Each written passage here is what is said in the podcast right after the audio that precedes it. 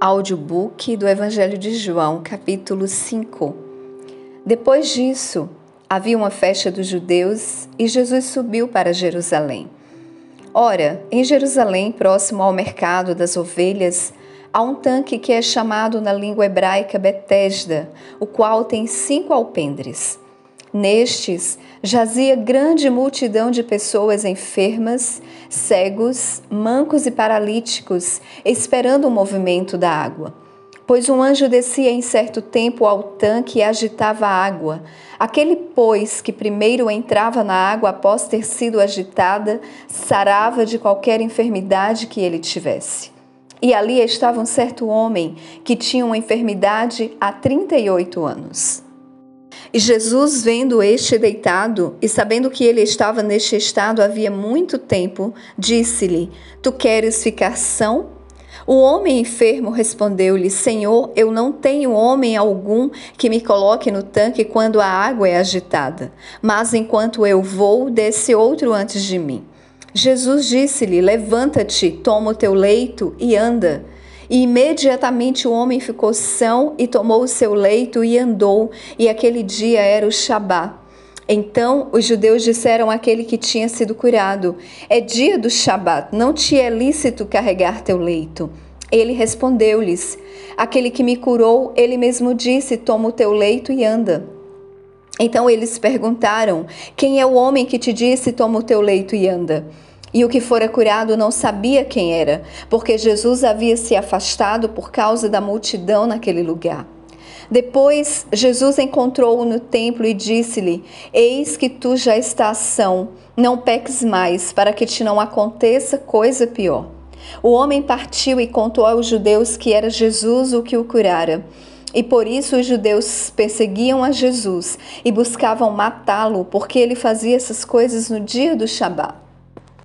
Mas Jesus lhes respondeu: Meu pai trabalha até agora e eu também trabalho.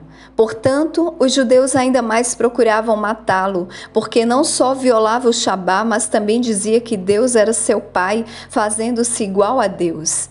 Então respondeu Jesus e disse-lhes: Na verdade, na verdade eu vos digo: o filho não pode fazer nada por si mesmo, a não ser o que vê o pai fazendo. Porque todas as coisas que ele faz, o filho também da mesma forma o faz. Porque o pai ama o filho e mostra-lhe todas as coisas que ele mesmo faz, e ele lhe mostrará maiores obras do que estas, para que vos maravilheis. Porque assim como o Pai levanta os mortos e os vivifica, assim também o Filho vivifica aqueles que quer.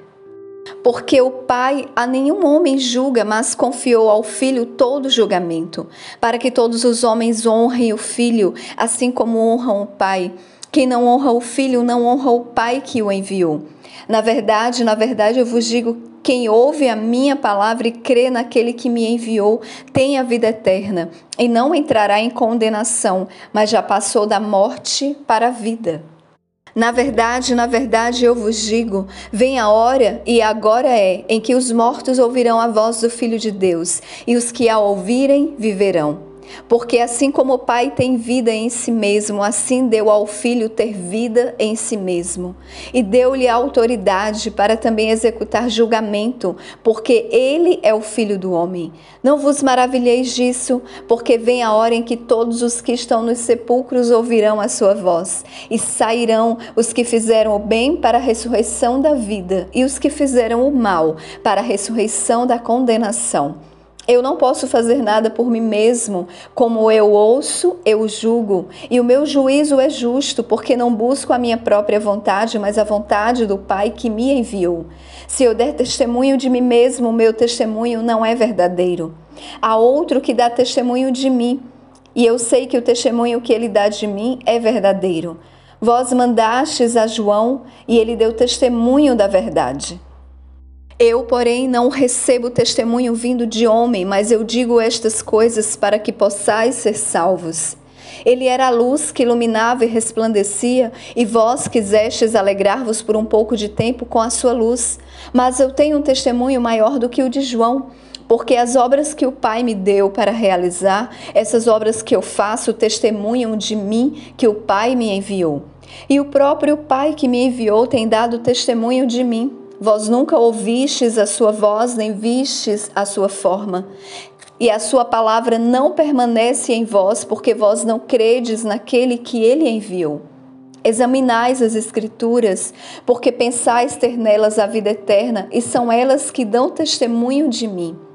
E não quereis vir a mim para terdes vida, eu não recebo honra dos homens, mas eu vos conheço e sei que não tendes em vós o amor de Deus. Eu vim em nome de meu Pai, e não me recebeis. Se outro vier em seu próprio nome, a esse recebereis.